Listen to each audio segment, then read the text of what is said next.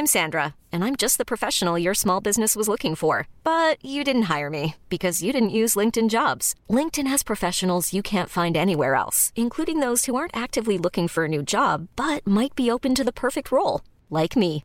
In a given month, over 70% of LinkedIn users don't visit other leading job sites. So if you're not looking on LinkedIn, you'll miss out on great candidates like Sandra. Start hiring professionals like a professional. Post your free job on linkedin.com/achieve today. 1, 2, 1, 2. Oui. Bonjour. Bienvenue. Merci d'être là. Oh là là, vous êtes plein, c'est cool. Je suis Mimi de Mademoiselle, si vous ne me connaissez pas, et euh, je suis avec Fab, fondateur de mademoiselle.com. Bonjour, bonjour, installez-vous. Euh, un excellent euh, magazine que vous devriez aller lire sur Internet car c'est le meilleur endroit. Et depuis un an, avec Fab, on a créé The Boys Club, qui est un podcast sur la masculinité. Et aujourd'hui, on reçoit Patrick. Bonjour Patrick. Bonjour. Merci d'être là. Bah, merci à vous. T'es serein, t'es détendu. Je suis assez détendu. Ok. Ouais. Étrangement. Peut-être que ça va se. Il dit ça, mais je vois un peu de peur dans ses yeux. On verra. J'ai préparé un petit speech, euh, si jamais vous connaissez pas The Boys Club ou même les sujets sur la masculinité, parce que peut-être vous vous demandez quel est l'intérêt de parler de masculinité, surtout quand on est, comme moi, une femme, donc a priori peu concernée par le sujet. Je vais me lever pour faire le speech et après je me rassois et on sera détente. Allons-y. Pourquoi parler de masculinité? Simone de Beauvoir a écrit On ne naît pas femme, on le devient. Et ce qu'on sait moins, c'est qu'elle a aussi écrit quelques années plus tard On ne naît pas homme non plus, on le devient aussi. Car en soi, la masculinité n'est pas différente de la féminité. C'est un ensemble de rôles et de comportements qu'on a assignés à un genre de façon plus ou moins arbitraire. Et déconstruire la féminité, c'est très vite devenu urgent pour les femmes, puisque ce qu'on leur a posé comme caractéristique les empêchait d'être des citoyennes, des personnes, d'avoir des droits. Du coup, c'était urgent pour les femmes, c'était une question souvent de vie ou de mort, de dire ce que vous pensez qu'est la féminité n'est pas vrai, et je mérite des droits, merci, donc merci pour le droit de vote, tout ça, c'est sympa. Le lieu, en plus, euh, le Palais des Papes, euh, je pense historiquement n'était pas forcément pour le fait que les femmes soient des citoyennes, donc euh, c'est une belle revanche sur la vie d'être ici. Et du côté des hommes, il n'y avait pas cette urgence, elle n'était pas ressentie à déconstruire la masculinité, donc tout ce qu'on appose à c'est quoi être un homme, euh, elle était moins ressentie, alors qu'en soi, euh, ça peut aussi être dangereux d'être un homme, puisqu'après, quand il y a la guerre, c'est vous qui y allez, et après, vous mourrez, et c'est dommage. Mais c'est le paradoxe de la virilité, c'est qu'un homme, un vrai, ça se plaint pas, donc ça va pas se plaindre de devoir être un homme, un vrai, sinon c'est pas un homme, un vrai, et la boucle est bouclée. Donc euh, la masculinité commence à être remise en question. Je suis clairement pas la première personne à avoir eu l'idée. J'aimerais bien, mais je pense qu'il y en a eu deux ou trois avant moi. Et en France, il n'y avait pas beaucoup de contenu sur le sujet, et il n'y en avait pas beaucoup qui étaient faits par des hommes. Et du coup, je me suis dit, bah, les hommes vont le faire, ça va être bien, la parole des concernés, c'est important. Et j'ai attendu, et j'ai attendu, et au bout de deux ans, je me suis dit, bon, je vais le faire. Allons-y. Et du coup, euh, Fab euh, a eu la gentillesse de créer The Boys Club avec moi. Le but, c'est de faire un espace d'échange sur le sujet. Donc, euh, ça sort tous les 15 jours et à chaque fois, c'est un invité. Aujourd'hui, c'est Patrick qui nous parle de son rapport à son genre. Et du coup, ça permet une diversité de parcours et de rapport à qu'est-ce que ça veut dire être un homme. Donc, c'est le premier Boys Club au Frames Festival dans le Palais des Papes. Et je suis très contente d'accueillir Patrick. Oui, bravo On peut l'applaudir.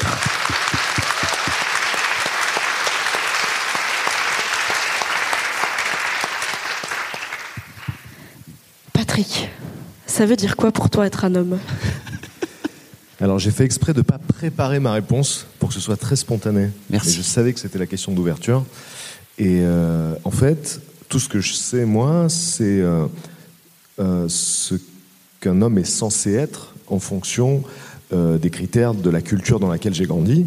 Donc un homme est censé être euh, fort, courageux, il est censé euh, subvenir aux besoins de sa famille, il est censé euh, euh, savoir bricoler, il est censé cacher ses émotions, pas pleurer. En gros, je connais tous les clichés qui constituent l'image de l'homme dans notre société, mais en réalité, je sais, je, je sais pas ce qu'est un homme réellement en dehors de ces clichés-là, de ces injonctions qui tendent à être de plus en plus obsolètes.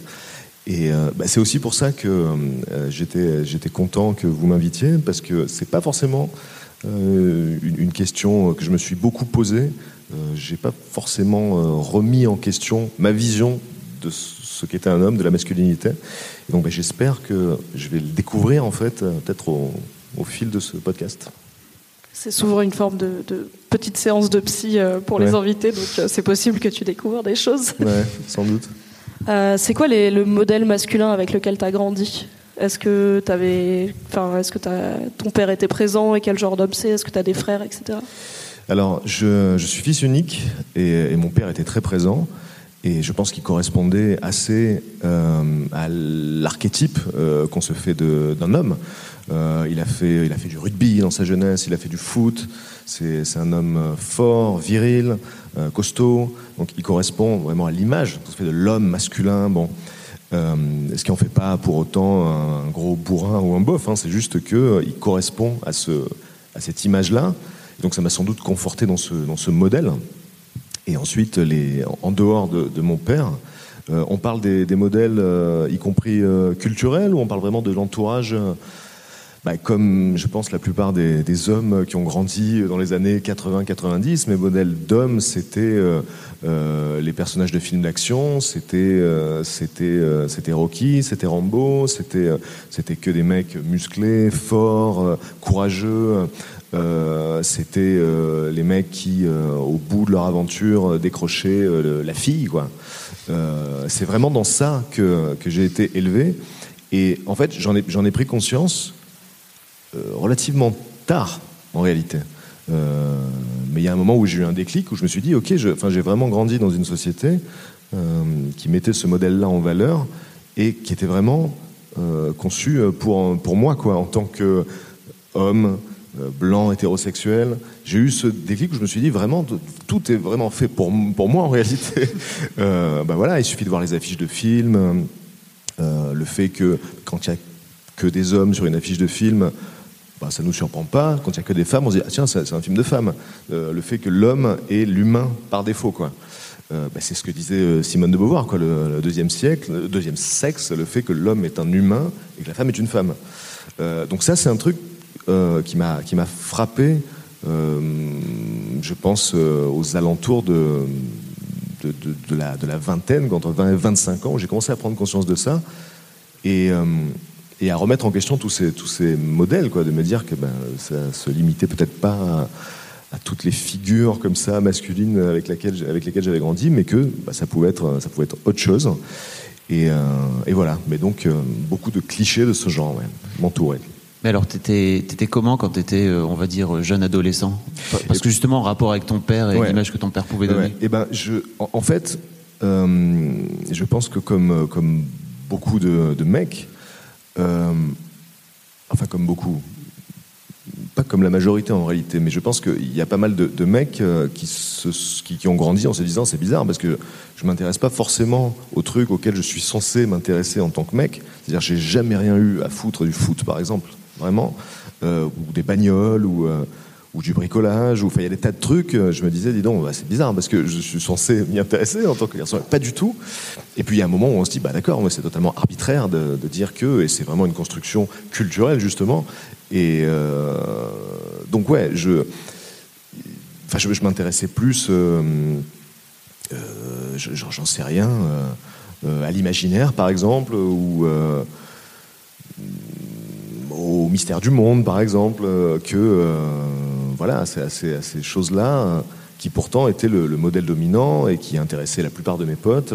Donc j'étais peut-être un peu en décalage par, par rapport à ces trucs-là. Quoi. Et ton père, donc, dont tu disais que c'était un sportif, il vivait comment le fait que son fiston aille pas dans, sur sa voie ah ben, J'ai jamais eu aucune pression. D'aucune manière que ce soit, quoi. que ce soit dans mes, dans mes, dans mes loisirs, dans mes centres d'intérêt, dans mes croyances. J'ai jamais eu la moindre pression, j'ai toujours fait ce que j'avais envie de faire. J'ai fait euh, euh, des tas de sports euh, quand j'étais enfant, quand j'étais ado. j'ai même fait du foot d'ailleurs, hein. j'en ai fait. Hein mais parce que mes potes y allaient en fait. Et c'est ce qui m'a permis de comprendre que vraiment ça m'intéressait pas. Euh, après, euh, j'ai fait des tas d'autres des tas d'autres sports, euh, mais j'ai jamais eu de pression pour le faire en tout cas. Mon père qui donc il avait fait du rugby, il avait fait du foot, il avait même été champion de rugby à 13. bon, à plusieurs reprises, il m'a dit bah je suis sûr que ça te plairait, tu devrais. Mais ça n'a jamais été une, une, source de conflit. voilà, il m'a toujours laissé très très libre. Donc j'ai jamais eu de pression pour me pour me construire en tout cas. Et au niveau du rapport aux autres, donc tu parlais du fait que tes potes faisaient du foot. Est-ce que tu avais que des potes garçons? Est-ce que c'était plutôt mixte? Eh ben, euh, je, ça, pareil, c'est le genre de truc que j'ai réalisé sur le tard. Le fait que, euh, par défaut, euh, pour moi, les, potes, les amis étaient des garçons. Et, les, et, les, filles, ça impliquait nécessairement une relation amoureuse, quoi. Et c'est quelque chose que j'ai réalisé sur le tard. Je me suis dit, mais c'est quand même très con, enfin, je veux dire, de cloisonner les choses comme ça. Mais c'était, c'était, c'était comme ça, quoi, tout simplement. Il y avait euh, cette, cette, séparation, ce cloisonnement fille-garçon. Et donc, je ne me posais pas la question. Et euh, c'est, euh, voilà, pareil, vers 20-25 ans, que je me suis dit, c'est quand même très, très bête de, ouais, de, de cloisonner euh, les, les, les, humains comme ça. C'est se priver d'une moitié de l'humanité. Donc euh, voilà. Ça a été quoi un peu tes, tes déclics euh, qui t'ont permis de t'amener à, à, réfléchir ça Parce que ça, ça te fait changer complètement ouais, ouais. la vision des choses. Quoi. Bah, le déclic, c'est de, de, prendre conscience que euh, une, une, personne du sexe opposé n'est pas nécessairement un partenaire amoureux ou sexuel, mais un être humain avec qui on peut échanger des trucs. Et, euh, et, voilà, tout simplement, c'est très bête, hein, mais c'est. Oui, T'as pas eu des, je sais pas, des lectures des, ou des moments précis.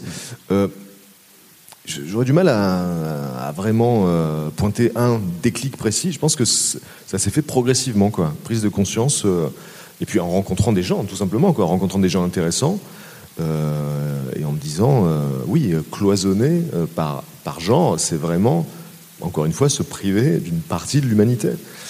Donc, euh, heureusement, j'en suis sorti. Et du coup, avant ce déclic-là, c'était quoi ton rapport aux puffs, euh, enfin aux femmes en général, qui du coup étaient forcément des potentiels ouais. partenaires amoureuses? Ben, C'était ça, c'est-à-dire que pendant l'adolescence, par exemple, euh, les, euh, les, les, filles étaient d'abord pour moi des partenaires potentiels, amoureux ou sexuels, que des, des amis potentiels, par exemple.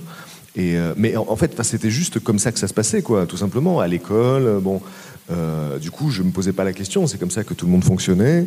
Euh, en fait, c'est quand je me suis extrait de ce, système-là que j'ai commencé à, ré, à, réfléchir aux choses différemment. Mais euh, que ce soit à l'école, au collège, au lycée, c'est comme ça que ça, fonctionnait. Donc euh, voilà, malheure, malheureusement, euh, je passais énormément de temps avec des amis mecs. Et euh, quand, quand, je passais du temps avec des filles, il y avait forcément une, une, connotation amoureuse, sentimentale ou sexuelle, mais euh, pas juste comme des, comme, des, comme des potes potentiels, parce que ça ne se passait pas, c'était pas le modèle. Quoi. Voilà. Est-ce que tu avais du succès avec les filles? Alors, c'est ce qu'on veut tous savoir. C'est un truc. Euh... Est-ce que tu as pécho Est-ce que Patoche il pécho En, en quoi. fait, euh, j'étais j'étais vraiment vraiment pas, pas sûr de moi jusqu'à assez tard. Euh, à l'école primaire, euh, au collège, j'étais, j'avais vraiment très peu de, confiance en moi. Euh, j'avais aucun succès avec les filles parce que j'avais même moi-même pas, confiance du tout en, mon potentiel de, séduction. Et euh, donc c'est vraiment quelque chose qui est venu sur le tard. En fait, je pense que c'est arrivé au lycée. Euh, au lycée, je pense que j'ai j'ai traversé une, une, métamorphose aussi bien physique que, que, que, que mentale. Et, et, à partir de là. Les euh, poils ont poussé, c'est ça De quoi, de quoi Tes poils ont poussé, mais on en reparlera plus tard. Ton corps change. Euh, c'est un ensemble. Hein, mais puis il y a aussi le fait que, en fait, quand, euh, quand on passe du collège au lycée, euh, on change complètement de, de, de, de, système et on change complètement d'entourage. On peut parfois s'enfermer euh, dans un rôle. Et, euh, et du coup, euh, bah, tant, tant qu'on est dans, dans, dans, dans, un même contexte, on a du mal à s'extraire du rôle euh, qu'on a fabriqué. T'as changé de pote, c'est ça quand tu, changes, quand tu changes d'entourage, tu mmh. changes d'amis, bah, les gens ont un regard neuf et frais sur toi. Tu peux te réinventer. Alors que quand tu es toujours entouré des mêmes personnes, pour, pour moi, c'est un peu le risque d'ailleurs des bandes. Et euh, c'est pour ça que j'ai toujours évité de m'enfermer dans des bandes ou des cercles d'amis, parce que très souvent, les gens se retrouvent enfermés dans, dans un rôle et ils ne peuvent pas s'en extraire. Et quand, euh, quand ils s'émancipent de ces, de ces bandes, ben, parfois ils découvrent que ben, ils ont évolué en fait entre temps euh, et que ben, ils sont pas forcément la personne qui se forçait d'une certaine manière à rester au sein du groupe. Et donc je pense que moi quand je suis passé au lycée, c'est un peu ça qui s'est passé, c'est-à-dire que du coup je pouvais me réinventer Et il y avait donc des regards nouveaux sur, moi. Et donc j'ai gagné en confiance. Et, voilà, les choses se sont débloquées doucement comme ça avec, avec, les filles. Mais pas, j'étais absolument pas un tombeur ou quoi que ce soit. Et puis en plus, j'ai toujours été plutôt un sentimental, donc j'étais vraiment pas du genre à, enchaîner les conquêtes, donc vraiment, vraiment pas du tout. Mais euh, disons que les choses se sont améliorées à partir du moment où j'ai changé de contexte euh, scolaire et où j'ai pu euh, me, réinventer. Mm. Tu parles du risque d'être dans, dans, des bandes et c'est des choses que, les, que de précédents invités du Boys Club, notamment le Pérave, avait mentionné qu'en fait dans sa bande de potes que de mecs, il a, il, a, fini par se rendre compte qu'il n'y a pas forcément de bienveillance et d'entraide et que c'est bizarrement assez superficiel alors qu'ils ont un tatouage commun et tout. Enfin, ils sont hyper soudés, mais il me dit, il y en a, je sais même pas ce qu'ils font dans la vie en fait, parce qu'on n'en parle pas. Ah, du coup, c'est quoi ton rapport aux autres mecs? Alors, ça c'est vachement intéressant. J'ai vu ton œil briller d'un Vachement intéressant ça. Oui. Parce que euh, il se trouve que euh, au, sein des, groupes de mecs là comme ça, il y a souvent une, une culture de de, je te casse, tu me casses, euh, je te vanne, machin. J'ai jamais supporté ce truc-là. Et, encore aujourd'hui, quoi. Vraiment, j'ai toujours eu beaucoup de mal avec ça. Et, euh, j'ai toujours regretté le manque de bienveillance qu'il peut y avoir entre mecs. Je sais pas, moi, le, le simple fait, bon, je parle, je parle vraiment de jeunes mecs, quoi. J'ai des ados, le, simple fait, bah voilà, de s'insulter gratuitement, de, se, de se vanner, de se casser, de s'interdire d'évoquer certains sujets ou de laisser euh, filtrer euh, une fragilité. il y, a des trucs bannis. Et, euh, c'est terrible. En fait, j'en souffrais déjà à cette époque-là. Je n'aimais pas du tout ça.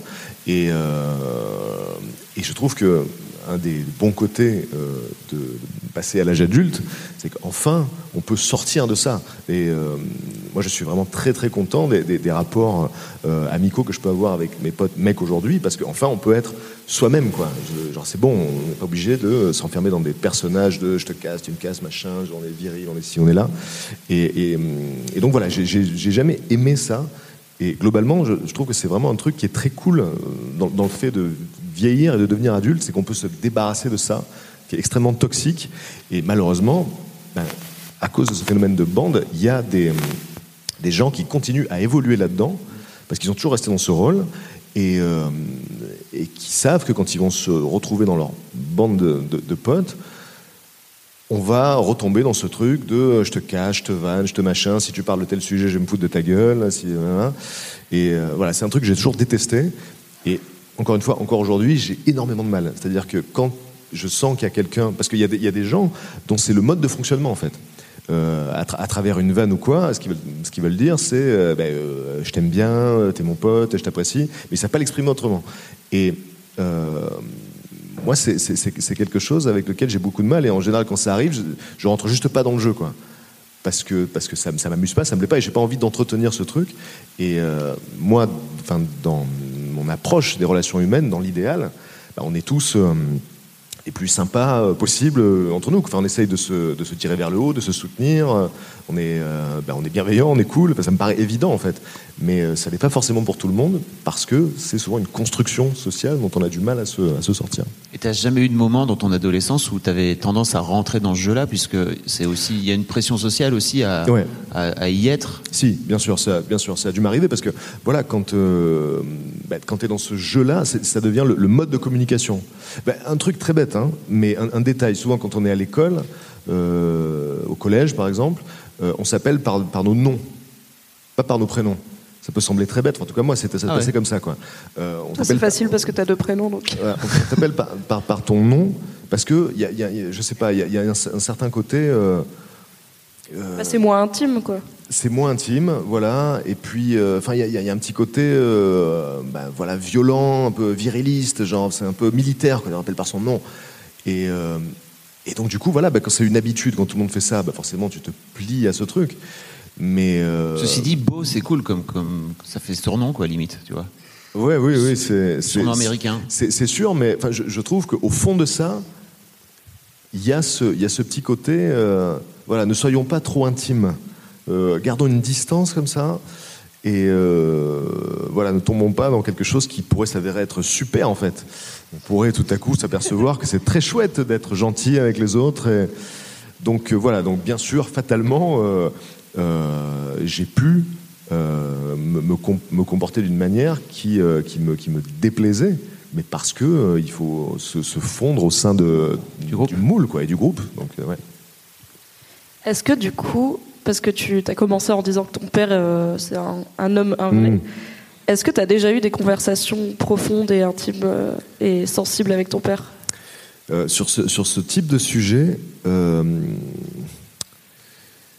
ça a pu arriver, en tout cas, je ne me souviens pas qu'on soit. En fait, mon, père, c'est, c'est, bizarre d'en parler, hein, parce que c'est, rare, hein, finalement. Mm. Mais c'est, plutôt, c'est plutôt un taiseux. En fait, son père lui-même était un ultra taiseux. Euh, du genre euh, on montre pas ses sentiments du tout, impossible. Et, mon père avait un peu de ça. Il, enfin, je dis avait, il est toujours là, heureusement, mais quand je dis il avait, c'est parce qu'il a changé un peu. Euh, dans le sens où il considérait que le fait qu'on s'aime était acquis. C'est pas la peine de se le dire.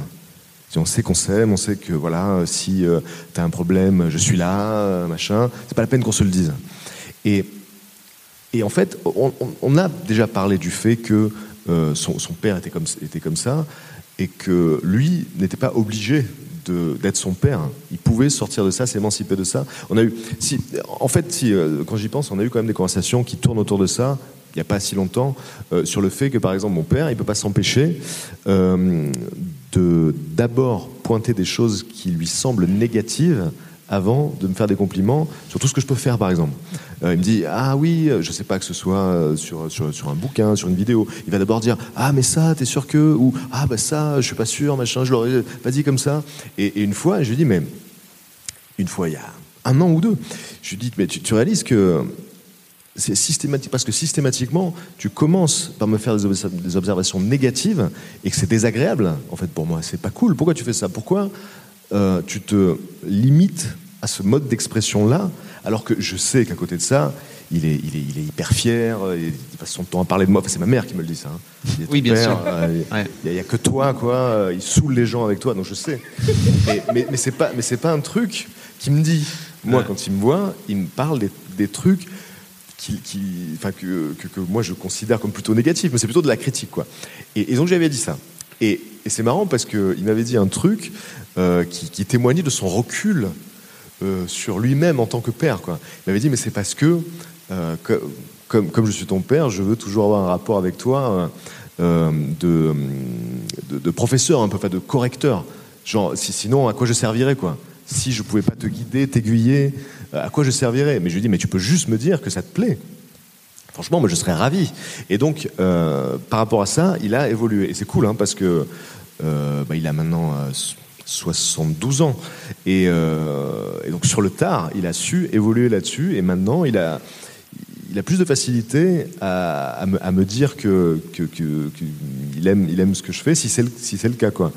Et euh, ça me fait plaisir de voir que même, même à cet âge-là, on peut continuer à changer, à évoluer, on n'est pas obligé de s'enfermer. Tu as déjà vu pleurer ton père, par exemple? Euh, Ouais, ouais c'est, arrivé, c'est rare, hein, parce que c'est vraiment quelqu'un qui garde tout. Mm. Euh, mais oui, oui, ça m'est, ça, m'est arrivé, ça m'est arrivé, mais ça reste vraiment des événements rarissimes. Et, par rapport à ça, moi, je sais que c'est quelque chose euh, que j'essaie de pas de pas suivre, hein, surtout cette voie-là, du on garde tout. Euh, c'était valable pour la colère aussi. c'est-à-dire que c'est le genre de, de personne qui a toujours eu tendance à garder la colère en soi et à faire exploser tout ça, une fois que le point de saturation a été atteint. Et en fait, c'est un modèle que j'ai suivi inconsciemment, en fait, c'est-à-dire sans me le formuler. J'ai longtemps considéré que c'était OK de garder de la colère, de laisser accumuler une colère et d'exploser. Parce que pour moi, moi c'était le modèle que j'avais, donc c'était un comportement acceptable. Ce qui veut dire qu'il m'est arrivé euh, euh, voilà, de, de, rentrer dans des colères terribles euh, et, d'aller au, conflit physique avec des, avec des personnes bah, qui m'emmerdaient en fait.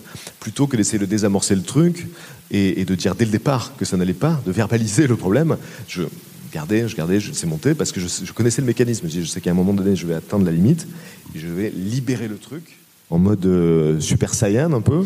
Et c'est cool parce que j'ai toujours vu mon mon père fonctionne. Je dis pas, ça lui arrive pas toutes les semaines. Hein. Au contraire, justement, mmh. c'est vraiment le genre. Il faut y aller, il faut y aller, il faut y aller. Et une fois qu'il est parti, il est parti.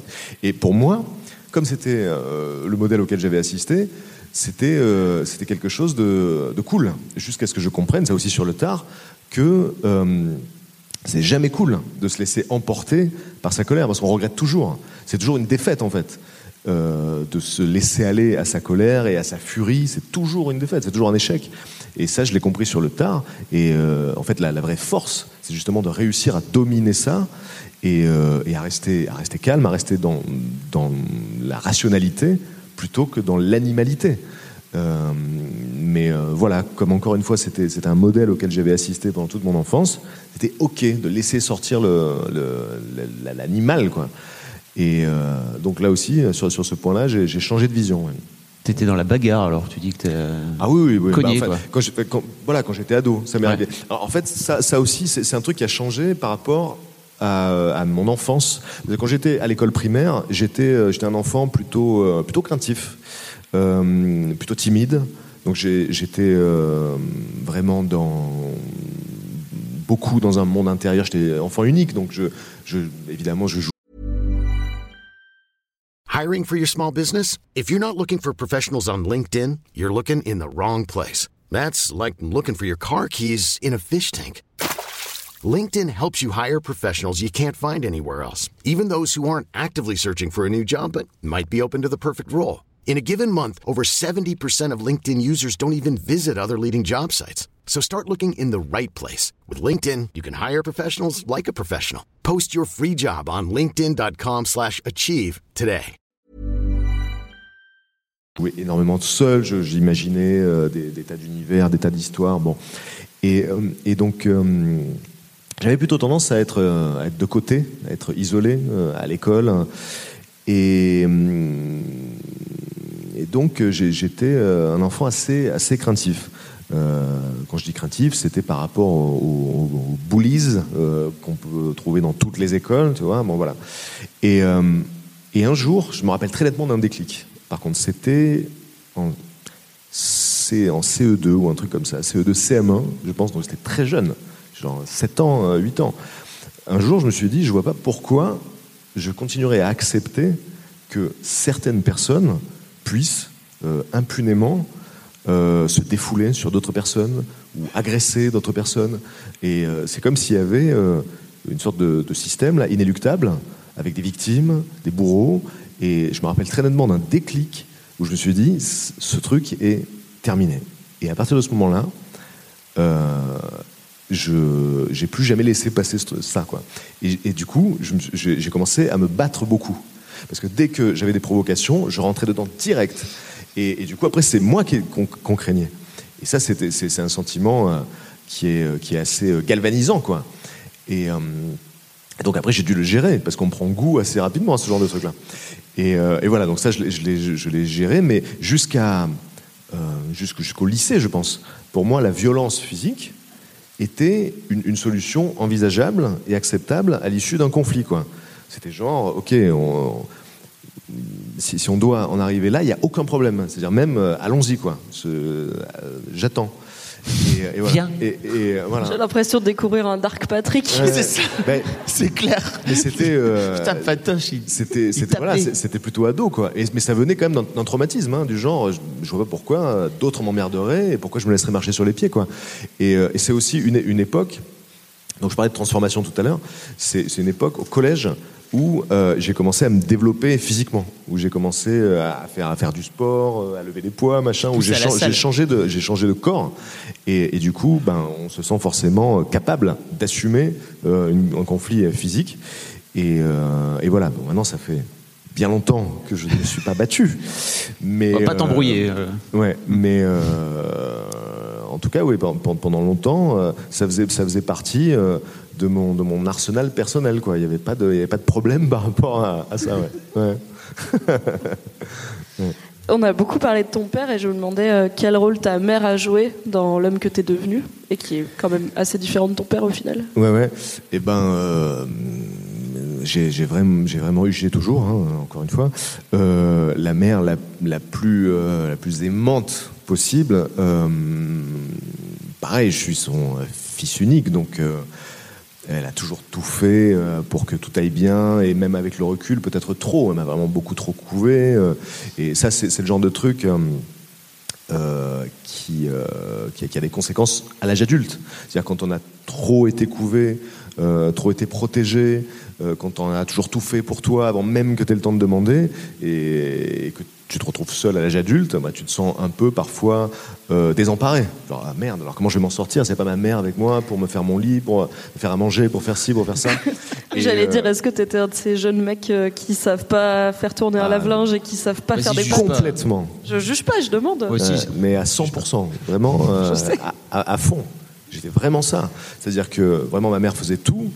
Et, euh, du coup, euh, bah, il y, a, un moment où, j'ai réalisé qu'en fait, ça, m'avait desservi ça. Parce qu'il n'y avait aucune raison que ce soit le cas. C'était juste son modèle de fonctionnement. Parce qu'elle-même répétait un schéma familial. Parce qu'elle-même, ses parents, à, à elle, euh, c'était, euh, il y avait un rapport de domination à l'extrême entre son père et sa mère. Où sa, mère, donc ma grand-mère, a toujours été extrêmement soumise à mon grand-père, et c'était, sa bonne en gros quoi. Et euh, c'est pas du tout le rapport qu'ont mes parents, mais en tout cas, c'est quand même euh, en partie le rôle que ma mère s'est imposé à elle-même quoi. Et, donc voilà, et du coup, j'étais exactement ce genre de gars qui, quand il se retrouve seul, il, il est foutu je peux pas faire une machine, je peux rien faire. Donc j'ai appris euh, avec le temps. Mais, euh, mais voilà, j'ai toujours été très couvé. Et il y a aussi un, truc que je veux dire par, rapport à ça, par rapport aux parents, le fait que comme j'ai grandi dans ce modèle-là, euh, je pensais vaguement, sans trop y réfléchir, sans trop le formaliser, je pensais vaguement et naïvement que j'avais un modèle normal et classique. Que la famille dans laquelle les parents sont soudés, sont aimants, euh, te soutiennent, machin. Pour moi, c'était normal. Et puis, en vieillissant et en discutant, j'ai réalisé à quel point c'est rarissime. Ça n'arrive jamais. Donc maintenant, j'ai conscience de ma chance et je réalise que le modèle dominant, c'est plutôt le, modèle dysfonctionnel, quoi, où il y a des problèmes, soit avec la mère, soit avec le père, soit avec les deux. Euh, voilà. Donc, je réalise maintenant enfin maintenant, ça fait quand même pas mal d'années, que j'ai eu beaucoup de, que j'ai toujours beaucoup de chance d'avoir ces parents-là qui sont très aimants, euh, et qui m'ont toujours euh, euh, laissé le temps de faire ce que euh, j'avais envie de faire. Quoi. Je pense que je ferais pas du tout ce que je fais aujourd'hui si mes parents m'avaient pas laissé le temps de, bah, de trouver ma voie, de, de, faire ce que j'avais vraiment envie de faire. Quoi. Je pense que s'ils m'avaient foutu dehors à 20 ans en me disant maintenant démerde-toi, bah, j'aurais sans doute un boulot alimentaire et voilà. Et ils m'ont laissé, je suis parti de chez moi à 26 ans. donc ils m'ont laissé jusqu'à 26 ans trouver le et temps. Tu savais toujours pas faire une lessive? Mais que là, vraiment. Je faisais rien, je faisais rien. Et, mais c'est pas tant parce que je voulais pas, hein, c'est parce que ma mère ne me laissait pas faire, quoi. Et même si euh, j'avais des fois des velléités euh, de, de, ménage, par exemple, bah, c'était mort parce que son job, quoi. Bah, et, surtout, je faisais pas comme il fallait de toute façon, donc euh, donc, donc voilà, ça s'est passé comme ça. Et dans tes relations amoureuses adultes, est-ce qu'il y a des fois où tu t'es dit, enfin est-ce qu'il y a des fois où tu t'es dit merde, il faut pas que je reproduise le côté euh, c'est la femme qui fait tout à la maison Ah oui, bien sûr, bien sûr, oui, Bah, carrément. Euh, j'étais vraiment très conscient de ça. Et, euh, et donc bah, aujourd'hui, dans mon couple, il y a une répartition des tâches. Et puis en fait, disons qu'il y a ce, truc de, charge mentale qui est qui est, qui est, qui est, qui est, fondamental. Quoi. L'idée que si tu vois un truc qui traîne, si tu vois des assiettes sales ou machin, bah, tu le fais en fait. Il faut pas. Parce que ça aussi, pendant longtemps, euh, dans, ma, dans ma première longue histoire, euh, j'avais encore ce truc de. Mais c'était, c'était assez inconscient. De, je vois des trucs qui traînent, je vois des assiettes, je vois machin, des choses à ranger, je le fais pas parce que quelqu'un d'autre va le faire. ça finira par être fait, par, euh, grâce aux petits lutins qui vivent dans les parce appartements. Que pendant 25 ans de ma vie, c'est comme ça que ça marchait. Ça, ça se faisait. Donc il y a un peu ça qui reste. Genre, bon, non, je ne vais pas le faire, quelqu'un d'autre le fera. Et puis, il y a un moment où je me suis dit, mais finalement, pourquoi euh, quelqu'un d'autre le ferait en fait? Au nom de quoi quelqu'un d'autre le ferait? Et donc, euh, bah, c'est à partir de là que j'ai commencé à changer là-dessus. Et, euh, aujourd'hui, je pense que oui, il y a une vraie répartition des tâches dans le sens où, quand on voit un truc qui doit être fait, on le fait. Alors après, il y a parfois peut-être des, tâches qui sont faites plus fréquemment par l'un ou l'autre. Mais euh, sinon, oui, clairement, on n'est pas du tout dans ce modèle où l'un doit se taper tout et l'autre euh, regarder et attendre. Euh, Pas du tout. Tant mieux. Hmm. C'est pas facile, tu sais, quand tu quand as été élevé là-dedans pendant 25 ans. T'as eu, toi, un déclic à un moment donné ou c'est. Parce que le, débat sur la charge mentale, il date d'il y a, je sais pas, 3-4 ans peut-être Alors la, BD de Emma qui a pas mal lancé le débat, c'était il y a deux ans, je pense. Oui, oui, oui. Je, clairement, ça, moi, ça, ça, a aidé. Mais très souvent, les mots, les, le fait de conceptualiser aide à prendre conscience d'un truc qui a toujours été là. Et puis tout à coup, on met des mots et tu dis ah oui, c'est ça. C'est vraiment c'est ce truc où l'autre personne doit garder dans son coin de sa tête euh, euh, la gestion euh, du quotidien, des vacances, de ci, et voilà. Et donc, bah, une fois qu'on a clairement conscience de ça et qu'on réalise que c'est c'est pas acceptable, eh ben, on essaie de, de, changer ça, ouais, de, prendre sa part. Est-ce que tu as essayé d'en parler avec les hommes autour de toi, de répondre un peu à la petite graine mentale Par rapport à la charge mentale? Bah, ce que tu veux. Enfin, en fait, par rapport à tout ce qui est socialement considéré comme euh, ça c'est plutôt le truc des mecs et ça c'est plutôt le truc des femmes. J'ai l'impression que toi tu as pas mal hmm. dépassé ça et compris que au pire on fait ce qu'on veut et tout le monde est des personnes. Mais est-ce que tu as ce rôle-là auprès de d'autres hommes dans ta vie? C'est vraiment un truc dont je parle très peu avec mes amis euh, hommes. Euh, mais euh, sans doute aussi parce que j'ai la chance d'avoir des amis hommes euh, très cool en général, et donc je pense que pour la plupart, ils ont aussi cette, cette vision-là, quoi.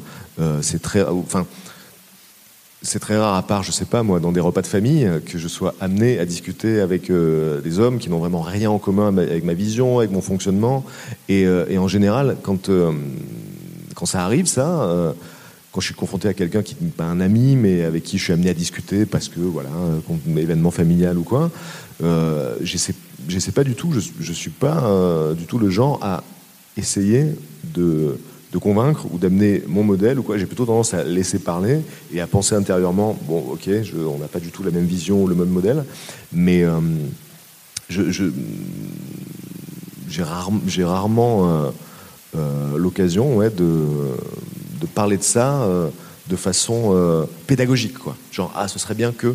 Mais c'est un truc qui se retrouve aussi, par exemple, dans, euh, dans le fait que je mange pas de viande, mais que j'en parle jamais et que j'ai jamais de comportement prosélyte, en fait. Parce que je suis convaincu que l'exemple est souvent plus parlant que le militantisme personnel, parce que ça, ça a plutôt tendance à braquer les gens et à braquer les amis, alors que le fait de juste le vivre, et montrer que ben, c'est OK et que tout va bien, ça a tendance à faciliter les déclics. Mais tu m'as, tu fais partie de mes déclics, moi. Je suis IVG ah, depuis bientôt trois ans, et tu m'as pas fait de prosélytisme parce qu'effectivement c'est le genre de discours que je déteste. Mais en revanche, en en discutant, tu vois, tu m'as vraiment amené à, d'autres points de vue. Je dis, ah oui, ok, d'accord. Mais tu étais déjà dans la démarche. C'est peut-être sans doute pour ça qu'on en a parlé, non? Peut-être que tu avais des questions je, sur. Je, mangeais vraiment beaucoup de steak. Hein. Je n'étais pas dans une. Tu te souviens de pourquoi on avait parlé de ça Parce que c'est jamais moi en général qui amène ce sujet-là. C'est très possible. Peut-être je t'ai posé des questions, je sais plus, mm. mais euh, effectivement, tu as, eu un discours qui était hyper, euh, en général, pédagogique. C'est souvent des gens qui, euh, qui réfléchissent, qui pensent, qui me posent la question et qui me disent ben, Toi, c'est quoi qui a fait que? Et donc là, ben, j'explique que euh, ça a été une prise de conscience progressive et euh, que, euh, voilà, par le biais de certains bouquins, certains discours, j'ai réalisé certaines choses, etc. mais oui, c'est jamais moi, en tout cas à ma connaissance, qui entame le truc. Mm. Je voulais te parler aussi de rapport au corps, parce que donc dans les dernières années, je pense que c'est aussi quand tu es devenu VG, tu as eu une perte de poids assez. Ah, c'est pas quand je suis devenu VG. Hein. Non, c'était vraiment. Euh, ah ça n'a rien changé, ça. C'est l'été dernier, c'est ça Ou l'été d'avant, en fait Ouais, ouais. Alors, en fait, euh, oui, l'été dernier. Ouais, c'est ça, c'est l'été 2017, ouais. Euh, on, avait, on avait loué une, une, maison avec des amis. Et il y avait une piscine, c'était l'été. Et donc, du coup, il y avait beaucoup de photos, beaucoup de vidéos.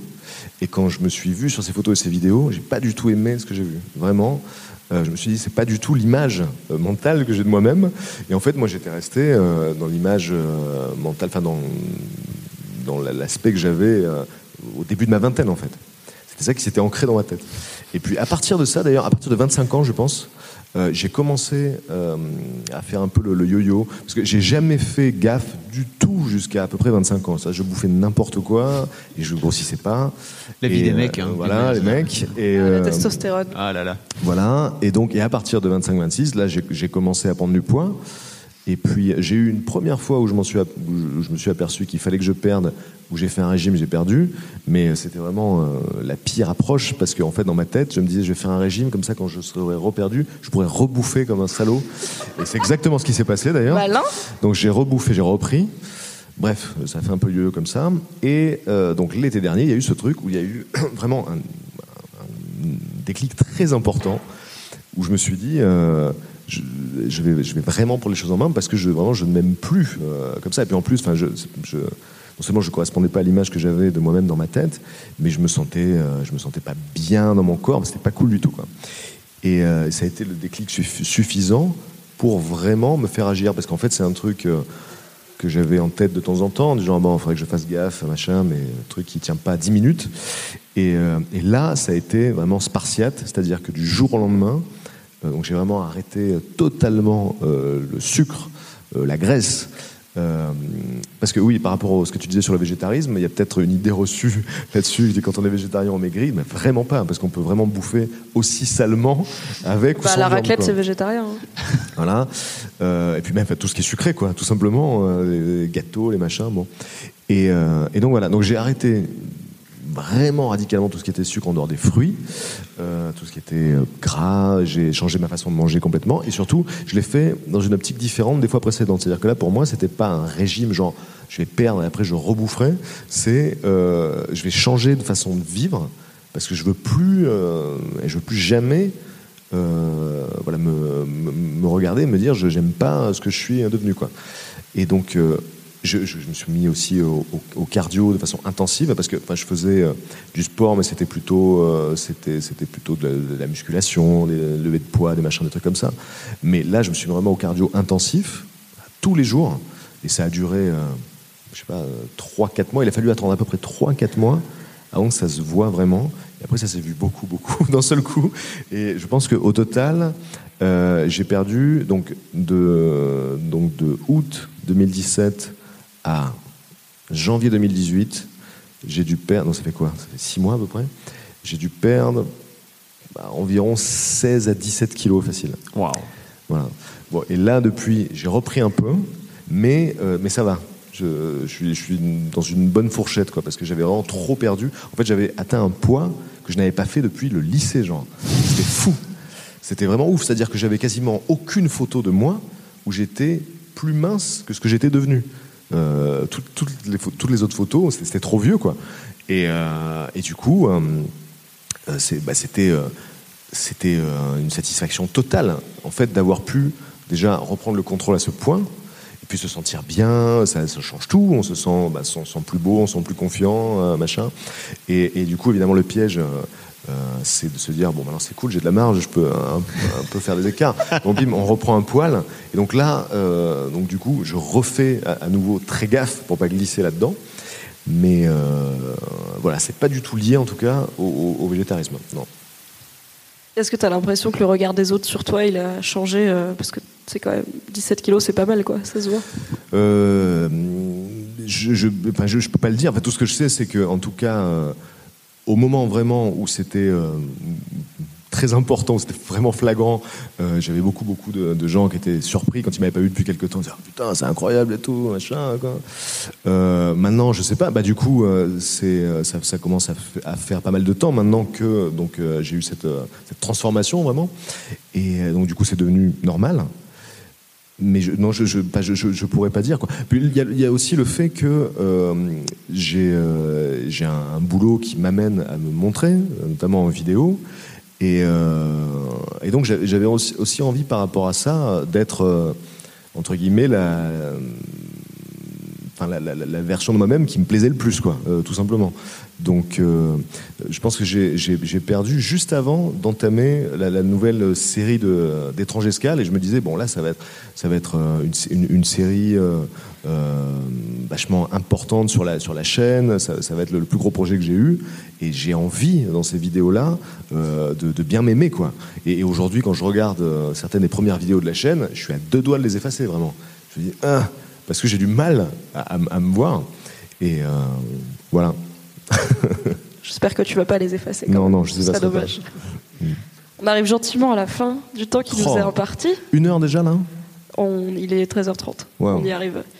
Et on ne voudrait pas partir sans poser la question oh, que tout le monde attend, j'espère, la ouais. Cher Patrick, comment va ta bite? Euh, Franchement, ça va très bien, mais ça, dépend de ce, dont on parle en même temps. Hein. mais si on parle d'un point de vue de santé, tout va très bien. Alors il faut savoir, petite coulisse, hein, c'est que j'ai, quand j'ai fait la. Patrick a jamais écouté The Boys Club, et quand j'ai fait l'une de mes premières euh, stories pour dire on va parler de la tub à Patoche euh, au Frames, il m'a envoyé un message en me disant est-ce qu'il faut littéralement que je parle de ma bite C'est marrant, mais sérieux ou pas? Donc tu racontes ce que tu veux sur ton, sur ton zizi. Qu'est-ce que je peux raconter? Euh... Vous avez un souvenir, une anecdote, euh, un voyage peut-être ensemble. Petite branlette entre potes? Ou pas Ah oui, branlette entre potes. Ouais, parce que t'es trop bon. J'ai jamais eu ça, non. Ça, non.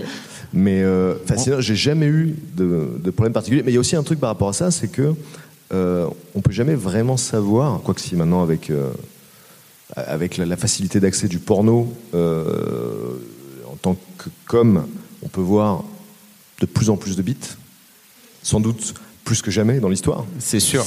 Mais, euh, mais on a de la chance quand même. Mais euh, ça, ça, reste, euh, ça reste un, exemple extrêmement peu représentatif. Quoi. Si on se base que là-dessus, c'est pas du tout. Voilà.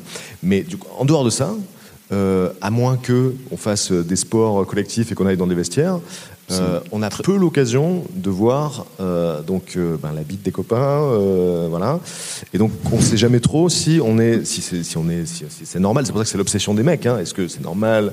Est-ce que c'est, est-ce que c'est assez long? Est-ce que c'est assez machin? Donc c'est toujours l'obsession parce qu'on sait pas en fait. Et on c'est rare de poser la question autour de soi. J'ai fait voir un peu histoire que je sache que. Donc en fait, on entretient une espèce de, ouais, de, fantasme mental personnel en se disant euh, bon, euh, je pense qu'a priori ça doit aller, tout va bien. Et puis c'est pour ça que c'est, pour les mecs en tout cas, c'est vachement euh, réconfortant de, de, lire toutes les études qui disent ah mais rassurez-vous la moyenne c'est ça, donc il y a de fortes chances que ce soit ok. Donc ça c'est vrai que ça aide mine de rien parce qu'on se dit bon bah ça va alors tout va bien, mais Sinon, j'ai jamais eu de. Je, je, sais pas euh, le genre de réponse que vous avez d'habitude. Hein, S'il y a des gens qui ont un rapport extrêmement oh, euh, difficile. Euh, on a vraiment eu de tout, oui. alors, le rapport le plus difficile qu'on a eu, c'est quand même un épisode avec Aurélien Fernandez ah qui, a été, qui a eu une blessure au frein et qui a. on est sur un bail de. Je pense que ça doit être la, réaction de à peu tous les mecs de la salle. 1h30 de ça. Moi, j'étais en face, j'étais là. Ah, putain. Il y a des points de suture, si tu veux, il y a tout. Voilà. Donc ça, c'est bon, un épisode spécial. Il parle vraiment ah, de ça pendant une heure et demie de ah, je saigne, ok, à euh, oh, maintenant. C'est un, grand moment. Et sinon, bah, on a, on a plein. C'est vraiment comme la question est vaste. Il y a des gens qui parlent de taille, il y a des gens qui parlent de porno, il y a des gens qui parlent de vestiaire et de sport collectif. Moi, j'ai appris, euh, j'ai vu plein, j'ai vu des kilomètres de bits, moi, vraiment, grâce au, grâce au basket. tu, vois, le, par exemple, le vestiaire, c'est cool, quoi. C'est l'un des trucs cool du sport. Ouais, non mais c'est vrai, bien sûr. Bien sûr, bien sûr. Enfin, ça, dépend, ça dépend pour qui, cela dit, parce que si, si tout va bien, si, euh, si tu es dans la moyenne, euh, euh, ben, c'est réconfortant, effectivement. Mais si c'est pas le cas, ben là, par contre, ça peut être plus compliqué. Quoi. Tu peux dire, bah merde, dis donc, manifestement, je suis pas comme les autres. Quoi.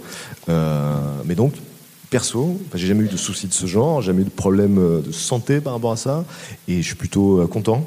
Donc euh, voilà, je ne m'étalerai pas davantage, mais non, ça, va plutôt bien. Je vais pas te demander le chiffre promis, mais est-ce que tu as déjà mesuré parce qu'en fait, pour être rassuré par les études, il ah, faut savoir. clairement, mais t'es obligé. je pense qu'il n'y a aucun mec honnête, en tout cas, qui pourrait affirmer qu'il n'a jamais mesuré sa bite. Je veux dire, ça n'existe pas.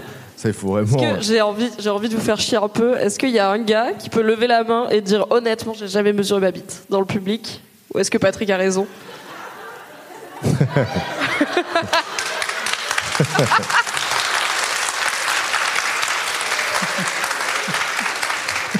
Et surtout, c'est après comment tu mesures ta bite, c'est-à-dire tu démarres où, etc. Ah oui, c'est ça aussi. Ah oui, comment C'est vous des faites techniques, tu vois. euh, Est-ce que genre, vous avez euh, un maître de couture là piqué à votre daronne et vous, euh, je pense vous que j'ai allez à testé- la racine des Perso, j'ai poils dû- et- C'est ça, c'est J'ai dû tester démarres. avec tout un panel d'outils au fil des années. Un rapporteur et tout Euh, voilà, mais Une franchement, il y a très peu de variations. Hein. Genre, parfois, on fait ça Bah, histoire d'essayer de gratter. Mais quelques tu gagnes un demi centimètre, t'es Ouais, content. c'est très. ouais. Et puis il y a aussi la technique de tu enfonces un peu dans le gras euh, au-dessus euh, pour voir si tu peux gagner quelques.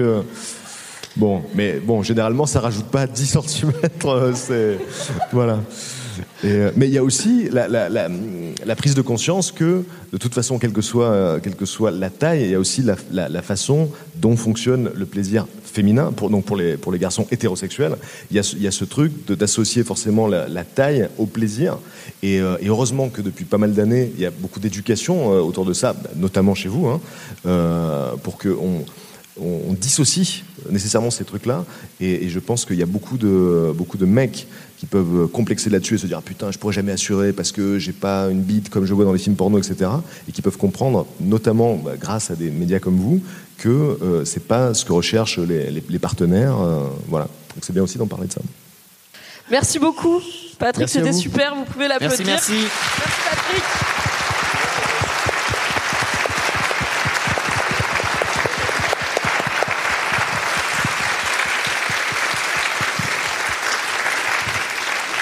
Cool.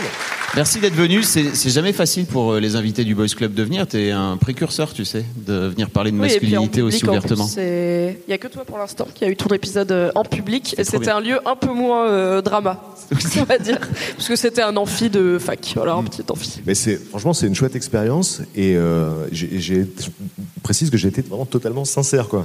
Tout ce que j'ai dit là c'était vraiment. Bah, euh, je n'en doute Je- Il n'y pas a pas de calcul. euh, c'est vraiment. Pourquoi tu dis parce que- ça? Parce que j'imagine que sur ces questions-là, euh, on peut être tenté pour certains invités de donner des réponses qui correspondent à l'image qu'on voudrait renvoyer quoi. Mais là. Ah. En tout cas, tout ce que j'ai pu dire là était vraiment sincère et réel. on n'en a pas douté, jouer le jeu à fond, quoi. Donc, euh, Top vulnérabilité pour Patoche. bon. Merci beaucoup. Merci beaucoup. Salut. Merci. Bon frames. Merci, merci.